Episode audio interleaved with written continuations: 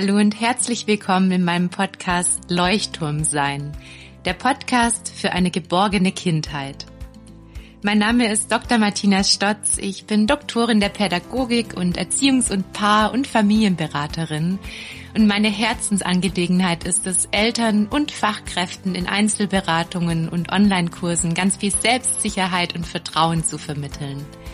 Ich zeige auf, wie Kindern ein starkes Selbstwertgefühl vermittelt werden kann und wie Kindern auch völlig gewaltfrei und bedürfnisorientiert Grenzen gezeigt werden kann. Alle Anregungen, die ich teile, sind nicht nur wissenschaftlich fundiert, sondern vor allem auch gleichzeitig in der Praxis erprobt.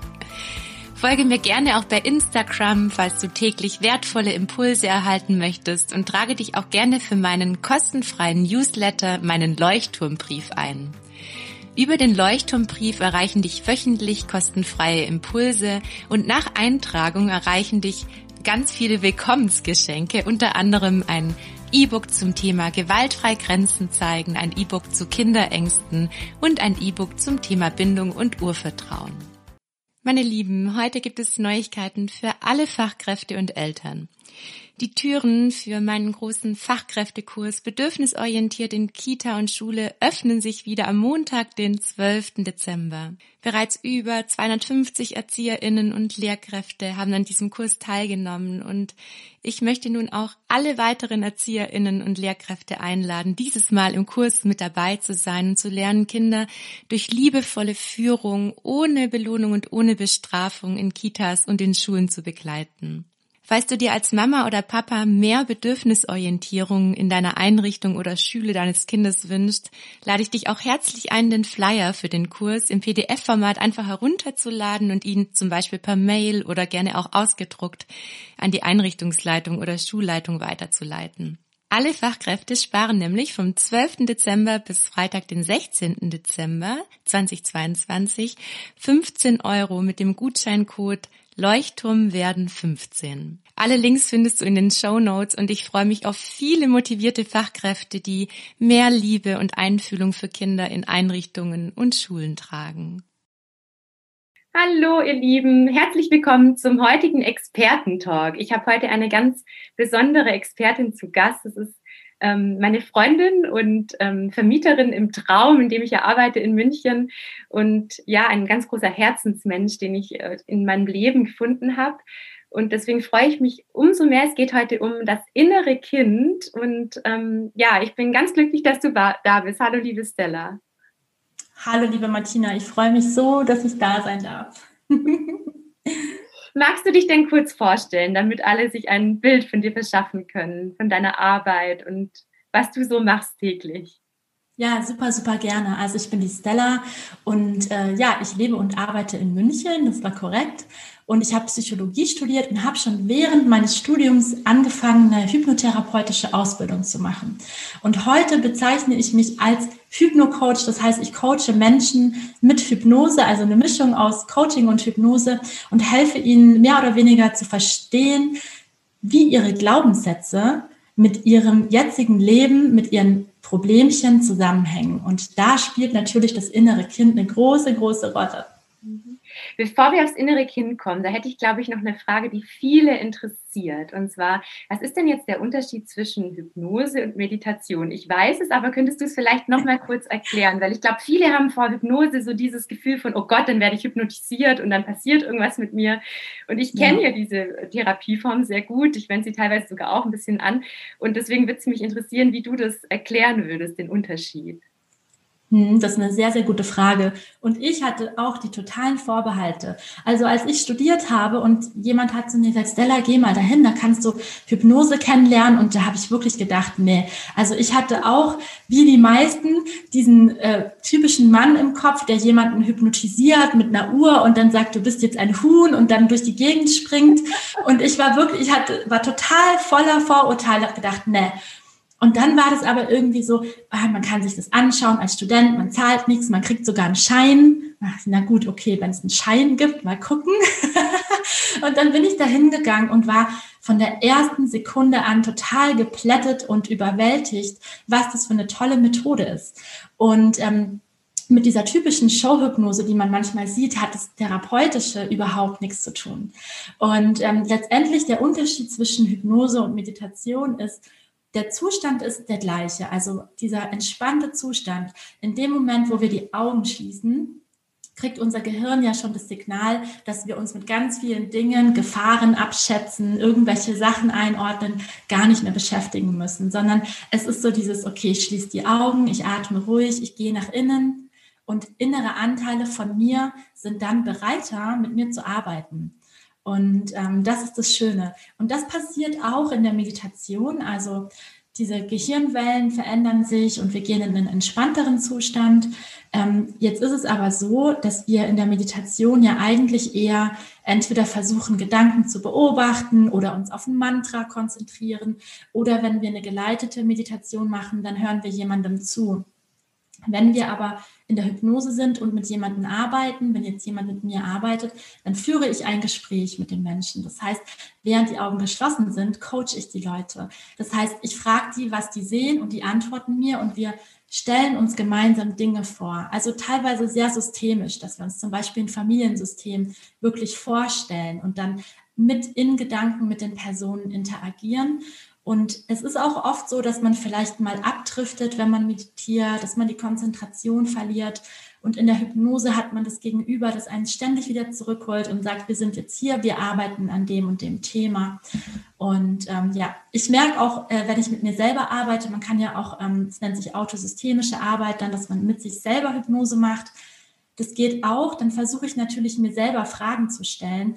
Aber da habe ich oft das Problem, dass ich dann wegdrifte und dann in diesem angenehmen Trance-Zustand bin und dann gar nicht mehr weiß, was habe ich denn jetzt eigentlich gefragt. genau. Und das Schöne ist also auch, so kenne ich das ist auch aus meiner Arbeit, dass ähm, man ja auch die Gefühle, die da hochkommen und entstehen jetzt beim Klienten, dass man die auch auffangen kann. Das heißt, du bist dann da und kannst auf diese Gefühle eingehen, damit sich die Person auch nicht allein gelassen fühlt. Ich denke auch dieses liebevolle an die Hand nehmen ist das Schöne und da sein in dem Moment und ja, also damit auch umgehen, weil da ja oft auch starke Gefühle hochkommen und ähm, vielleicht auch Gefühle ausgedrückt werden. Bestimmt kennst du das auch, dass dann ganz oft irgendwie die Menschen weinen müssen, weil sich darüber auch was lösen darf und was heilen darf. Das ist ja das Wunderschöne an der Arbeit, oder Stella? Ja. In 90 Prozent meiner Sitzungen weint jemand. Aber auch gar nicht mal unbedingt, weil es so schrecklich ist, sondern auch oft, weil es so erleichternd ist und so schön ist. Ich habe so oft Menschen, die dann ihre Eltern umarmen und dann das erste Mal spüren, ah, ich wurde ja doch immer geliebt zum Beispiel. Und dann sind es einfach solche erleichternden Freudentränen und es ist wunderschön. Manchmal weine ich auch sogar mit. Ja, das kenne ich auch, ja. Das ist, wenn man das Gefühl hat, wie wir beide. Das Schöne auch an unserer Arbeit, ja, total. Da sind wir jetzt schon an einem ganz wichtigen Punkt, Stella. Du hast gerade gesagt, ähm, deine Klienten haben dann das erste Mal das Gefühl in den Sitzungen, dass sie sich geliebt fühlen, ja. Und es ist ja häufig so, dass du gerade auch in der Hypnotherapie ja zum kleinen inneren Kind zurückgehst mit den ähm, Klienten. Und ja. vielleicht kannst du noch mal ganz kurz erklären, was denn das innere Kind überhaupt ist. Also das innere verletzte Kind, das ja jeder in sich trägt, dieses kleine Mädchen, dieser kleine Junge. Ähm, wie würdest du es denn aus deiner ja, Expertensicht noch mal erklären? Mhm. Also das innere Kind ist ein Anteil von uns, der Erfahrungen mit sich trägt, die letztendlich aus unserer Kindheit stammen. So würde ich es eigentlich am besten beschreiben. Und je nachdem, was wir für eine Kindheit hatten, haben wir halt ein mehr oder weniger verletztes Kind. Ich denke, es gibt auch ganz glückliche innere Kinder, die gar nicht so viele Themen haben. Ähm, ne? Und das ist natürlich auch etwas, warum Jobs oder Menschen wie du so wichtig sind, ja, weil natürlich, wenn ich besonders ähm, ja gut und behütet aufwachse, dann habe ich vielleicht gar nicht so ein Thema mit meinem inneren Kind später. Denn ich sage immer, je behüteter und je fröhlicher und glücklicher unser inneres Kind ist, desto weniger Probleme oder Themen haben wir tatsächlich als Erwachsene. Mhm. Ja, das ist so, so schön auch zu wissen, dass, ja, auf der einen Seite ist es schön zu wissen, auf der anderen Seite erlebe ich das natürlich so, dass das auf Eltern auch einen extremen Druck auswirkt, ja, mhm. weil natürlich darüber auch die Angst entsteht, oh Gott, wenn ich jetzt irgendwas falsch mache, dann hat mein Kind später ein verletztes inneres Kind. Ja, mhm. deswegen ist es ja auch so wertvoll, sich dann Unterstützung zu holen, gerade jetzt in Erziehungsfragen. Ähm, das ist ja das, was ich dann mache, ja. Und du hast ja im Grunde dann die, die Erwachsenen vor dir sitzen, die vielleicht auch selber noch gar keine Kinder haben und diese Verletzungen mit sich tragen. Was glaubst du denn sind so die Hauptgründe, warum ähm, ja deine Klienten verletzte innere Kinder haben? Was glaubst du, was du oder was hast du aus deiner Erfahrung heraus zu berichten? Also viel sind es wirklich schlimme Dinge, die passiert sind, wo einfach ein, mindestens ein Elternteil nicht so war, wie er hätte sein sollen. Also wo wirklich Grundprinzipien nicht da waren, ja, wo wirklich Grundbedürfnisse, die man als Kind hat, nicht gestillt worden sind. Und dann gibt es aber auch ganz viele Sachen, die sind aufgrund von Missverständnissen entstanden, weil wir einfach in diesem sogenannten Ego-State, wo wir vielleicht als Kinder ganz viel und alles auf uns beziehen und dann nicht einordnen können, wenn die Eltern vielleicht gerade zum Beispiel eine stressige Lebensphase hatten und wir wurden nicht aufgeklärt. Es ist ja so wichtig, dass man den Kindern erklärt, du hör mal, Mama und Papa haben gerade ganz viel Stress ne? und ähm, das hat gar nichts mit dir zu tun. Und gerade in den ähm, Generationen, also jetzt meine Generation und natürlich die Älteren, da gab es ja das gar nicht, dass man da so daran denkt, dass man den Kindern das jetzt auch alles erklärt zum Beispiel. Und da ist dann ganz oft sind dann eben solche Missverständnisse wie, ich bin schuld, dass Mama und Papa sich ähm, streiten, ich bin schuld, dass ähm, Mama so schlecht geht oder solche Dinge. Und da ist dann ganz viel tatsächlich diese Arbeit, dass wir zurückgehen zu diesen Situationen und dann mal die Mama fragen, im, ja, in der, mit in der inneren Arbeit. Und interessanterweise sagen dann wirklich die Mamas so schöne Dinge wie, nein, um Gottes Willen, wie kommst du denn da drauf? Und ich habe dich immer geliebt. Mama hatte so ein stressiges Leben und dann war noch das Geschwisterchen da oder was auch immer. Und das sind dann eben diese freudentrieben Momente, ja, wo dann dieses, ah, sei Dank, ich war ja doch nie schlecht oder mit mir war ja doch nie irgendwas falsch. Mhm. Auch das ist so wertvoll, dass du es sagst, ja, weil ich ja auch immer Eltern ermutige, auch tatsächlich offen über die Gefühle zu sprechen, die Gefühle auch zu benennen, zum Beispiel auch zu sagen, hey, ich bin erschöpft oder ich kann gerade nicht mehr, ich bin gerade gestresst, ich brauche gerade eine Pause oder ich brauche ein bisschen Ruhe und immer wieder zu sagen, dass also ich versuche immer auf das Wort nicht zu verzichten. Deswegen sage ich immer, es ist am besten den Kindern zu sagen, ich übernehme die Verantwortung dafür, dass es mir wieder besser geht. Ich mache das, mhm. ja. Mhm. Ich kümmere mich darum, dass es mir wieder besser geht. Ja, das mhm. kann ich, weil ich bin erwachsen und ich bin stark und ich kümmere mich darum. Ja, mhm. weil du, wie, wie du schon sagst, es ist ein ganz normales kindliches Verhalten. Es kommt aus der Evolution tatsächlich auch, dass sich Kinder ganz schnell die Schuld aufladen. Ja.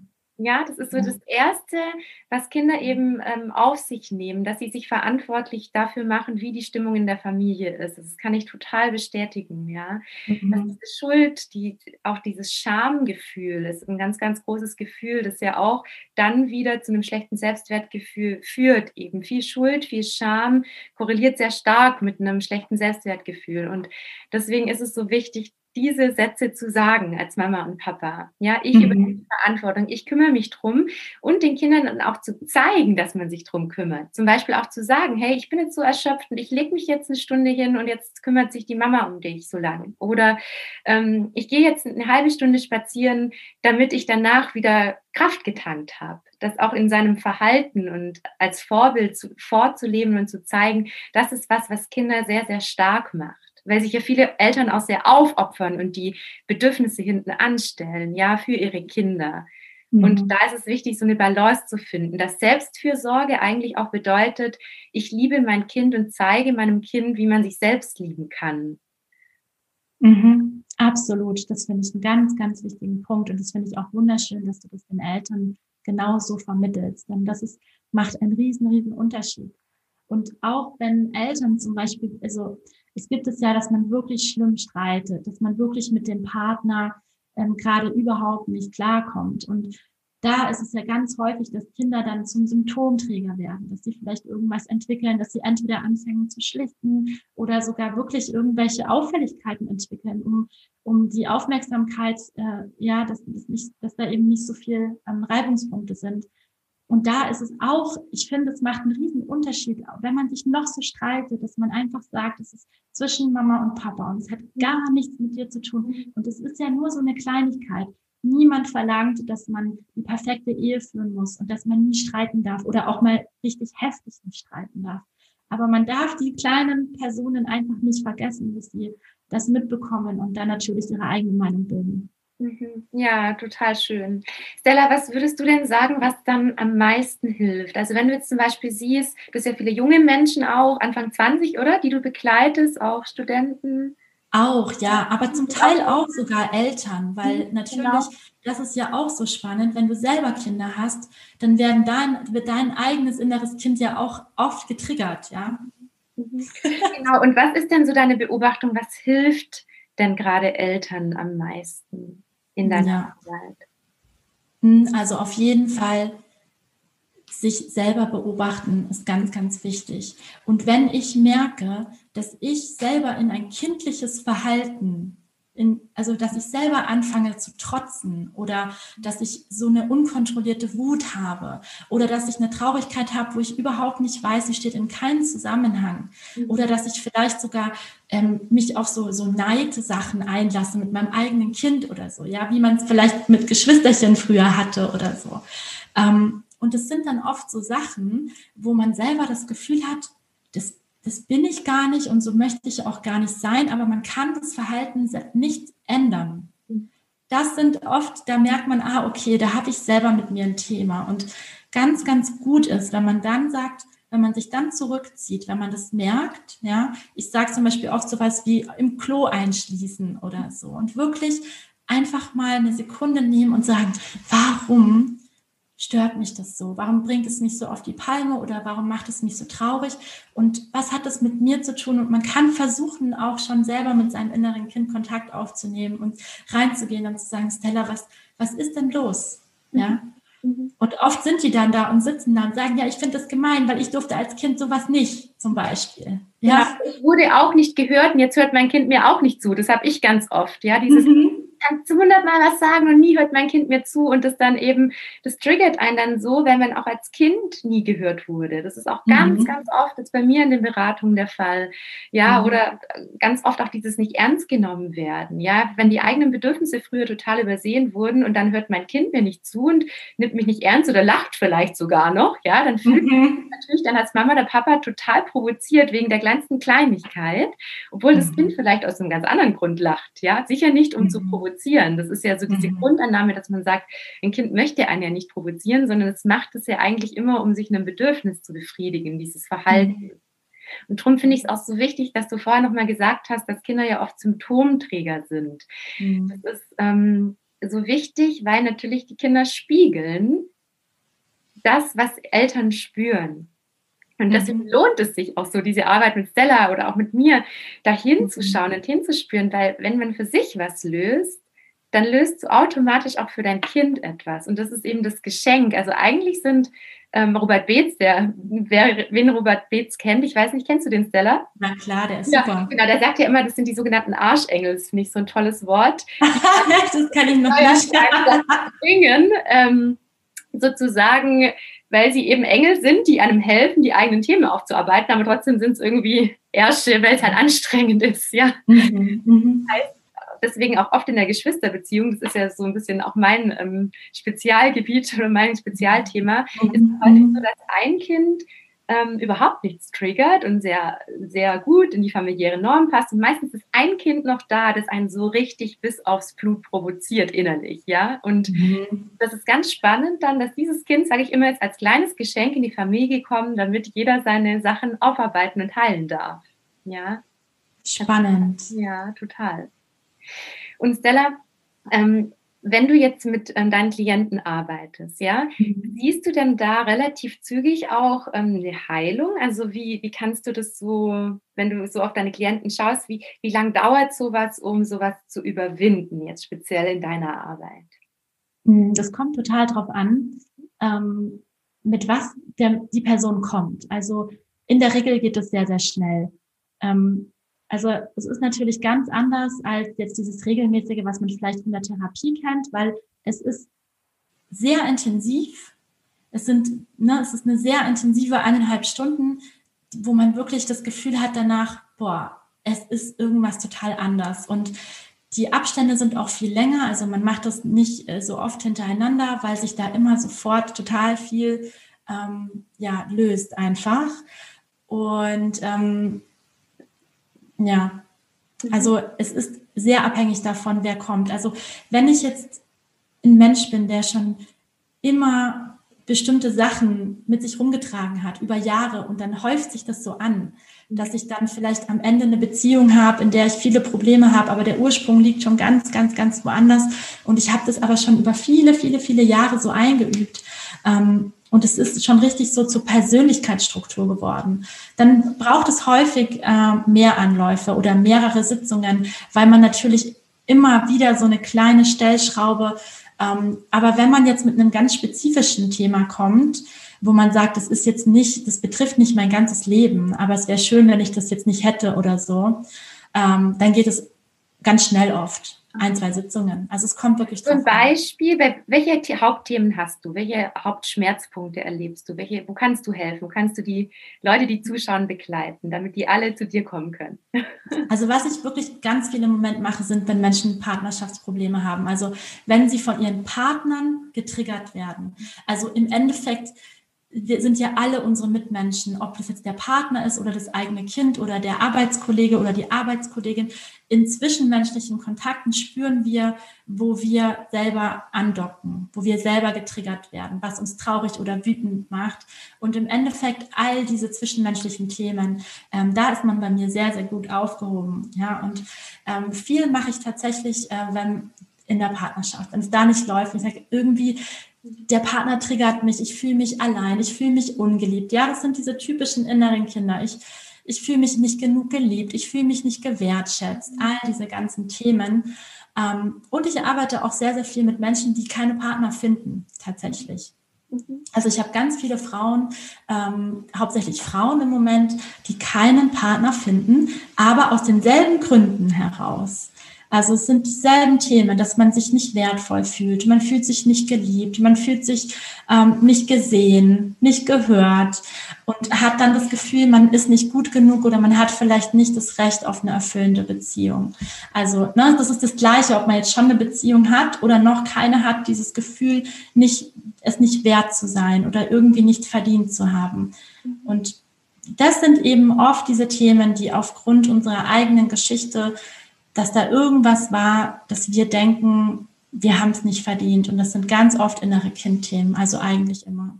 Und das innere Kind darf dann das bekommen, was es eigentlich dringend braucht. Und das ist sozusagen das, was du jetzt auch bei der Stella lernst, ihm zu geben, was ich jetzt auch mit Eltern mache, damit sie lernen, sich das zu geben, was ihnen eben fehlt, damit sie dann auch eben auf ihre Kinder anders reagieren können, ruhiger bleiben können, geduldiger bleiben können. Und ja, das ist tatsächlich ein Weg, der auch ganz viel Mitgefühl braucht für sich selbst. Also das ist das, was ich zum Beispiel jetzt erlebe in der Arbeit mit Eltern, dass ähm, viele Erwachsene, also auch viele in der Elternschaft mit sich selbst so streng sind und so hart mit sich selbst, also in dem Fall auch sehr hart mit seinem eigenen inneren Kind, dass natürlich diese Beziehung keine liebevolle ist. Ja, mhm. also wenn ich zum Beispiel mich jeden Abend als Mama verurteile, wenn ich im Bett liege, dafür, was ich für Fehler gemacht habe, anstatt darauf zu schauen, was ich meinem Kind heute alles gegeben habe, dass ich die beste Mama, der beste Papa war, der ich hätte sein können, dann mhm. ist es natürlich ähm, wie ein Feind, der in einem drin wohnt. Ja, mhm. und da versuche ich halt auch, das die Eltern da an die Hand zu nehmen, auch mit dieser Schuld und auch mit, vielleicht mit diesen Schamgefühlen umzugehen, die ja sicher auch aus der Kindheit kommen und die sozusagen eigentlich eher ein altes Gefühl sind. Kannst du das dann aus zu bestärken, Stella, dass diese starken Gefühle, die von früher ausgelöst werden, mhm. natürlich dann auch nochmal stärker kommen, sobald Kinder da sind, oder? Absolut. Alles, ich denke, alles, wo, wo wir selber als Kinder ähm, etwas weggeschoben haben, etwas nicht verarbeiten konnten, weil wir einfach nicht in der Lage waren als Kinder. Das kommt auf jeden Fall hoch, wenn wir eigene Kinder haben. Davon bin ich überzeugt. Ich habe das auch ganz oft, dass Eltern sagen, also bevor die Kinder da waren, hatte ich da nie ein Problem oder das war nie da oder so oder da habe ich mich nie mit auseinandergesetzt und jetzt kommt es alles, alles wieder hoch, ja. Und ich glaube auch, dass ähm, viele Menschen, also wenn man eigene Kinder hat, wenn man sehr perfektionistisch ist, das hast du ja auch vorhin schon angesprochen, dieser Wunsch, auch mit den Kindern alles perfekt zu machen und bloß nichts falsch zu machen oder auch das innere Kind äh, nicht zu verletzen von den eigenen Kindern. Ja, das ist natürlich auch ein immenser, immenser Druck. Und ich denke immer, die meisten, die zu mir kommen, da, da war wirklich oft, dass da nicht genug Liebe da war oder dass da nicht genug ähm, Bedürfniserfüllung da war. Und ich glaube, dass wenn man sein Kind liebt und wirklich mit Respekt und vom Herzen oder mit dem Herzen ähm, großzieht, dann muss man sich gar nicht so viele Sorgen machen. Bin ähm, ich ganz bei dir, Stella, ja. Mhm. Ja, es gibt so viele Techniken und so viele Möglichkeiten, wie man seine Kinder erziehen kann und auf was man alles achten muss. Aber wenn man sich fragt, ne, was würde ich aus dem Herzen heraus tun oder was ist die, das ist, was ist die liebevollste Variante oder die liebevollste Antwort, dann liegt man eigentlich immer richtig und dann muss man sich auch nicht ständig fragen, ob man alles richtig macht.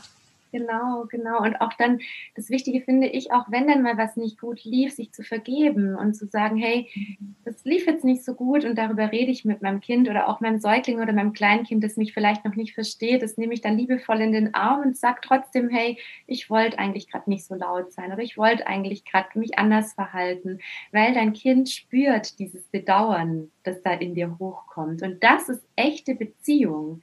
Echte Beziehung bedeutet auch, dass man mal Fehler macht und dass Kinder auch sehen, dass man mal Fehler macht. Dass sie sehen, ja. auch meine Mama und mein Papa machen Fehler und danach bedauern sie und ja, sagen, wie sie es eigentlich hätten machen wollen. Und darüber lernen Kinder auch später selbst zu bedauern. Ja, mhm. und perfekt sein zu müssen. Und Stella, ich weiß nicht, ob du das auch so wahrnimmst, nur das beruhigt sicher auch einige Eltern. Nur weil wir ja jetzt äh, in dem psychologischen Bereich sehr gut ausgebildet sind, heißt es ja nicht, dass auch wir zum Beispiel unsere Themen haben. Ja, das hat ja, glaube ich, jeder Mensch.